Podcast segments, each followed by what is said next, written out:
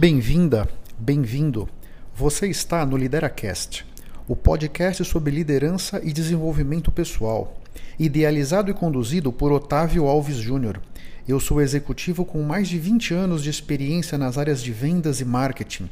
Sou professor, youtuber, mentor e palestrante. Os líderes não nascem prontos, eles são construídos. Nesse podcast, eu vou ajudar você a construir a sua melhor versão através de dicas práticas, reflexões transformadoras, insights valiosos, comentários envolventes e entrevistas interessantes. E nunca se esqueça que o impossível existe apenas para quem crê na impossibilidade. Na nossa vida, Otávio, qual é o papel? Como é que elas, como é que a gente lida com essas crenças e qual é o papel que elas têm na nossa vida? Puxa, me parece que as crenças têm um papel determinante, né? As crenças elas vão ser programadas no nosso inconsciente em cima daquilo que a gente pensa repetidamente. Então, tudo aquilo que a gente pensa repetidamente, o nosso cérebro, com o objetivo de economizar energia, vai programando no inconsciente. Né? Porque o, a, o nosso cérebro consciente consome muita energia e é muito lento para tomar decisões. Né? Então, essa programação do inconsciente é importante para ele poder operar. Nós tomamos, parece, 25 mil decisões por dia. O nosso cérebro consciente não teria como tomar as 25 mil. A gente ia ficar parado sem conseguir para nenhum lugar.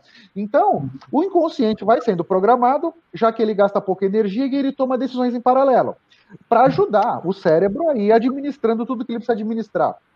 Mas, na medida em que você permite que essa programação do passado comece a influir os seus comportamentos, os seus hábitos, as suas decisões, isso vai fazendo com que você passe a enxergar o seu futuro com as lentes do passado, né? Exato. Isso, isso tem um impacto determinante, né? Nesse exemplo do Joãozinho, enquanto ele não conseguir ressignificar essa crença de eu não sirvo para nada, dificilmente ele vai conseguir se aproximar dos sonhos que tem, dificilmente ele vai poder identificar para si o que, que é a realização pessoal, a minha realização profissional, a minha realização financeira, porque eu não presto para nada.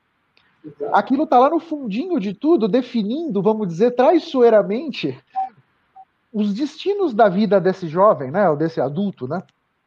Então, me parece que o, o exercício de identificar as crenças que nós temos e governam a nossa vida é um exercício riquíssimo para que a gente possa tomar as rédeas da nossa vida. Me parece assim, enquanto você está vivendo sob essas crenças do passado, você não está de fato pilotando a sua vida.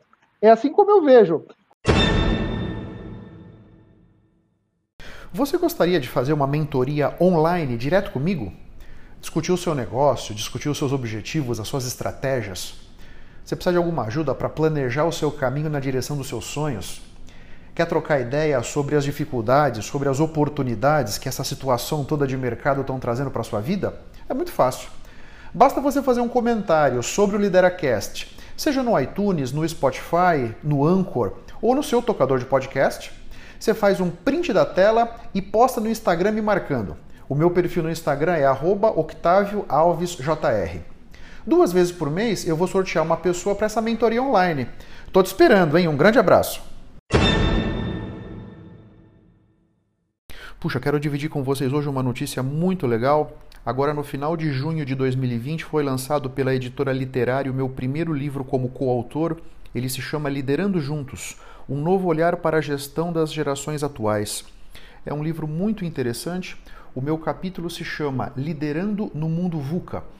E eu trago o que é o mundo VUCA, caso você nunca tenha escutado esse acrônimo. VUCA vem de volátil, incerto, complexo e ambíguo.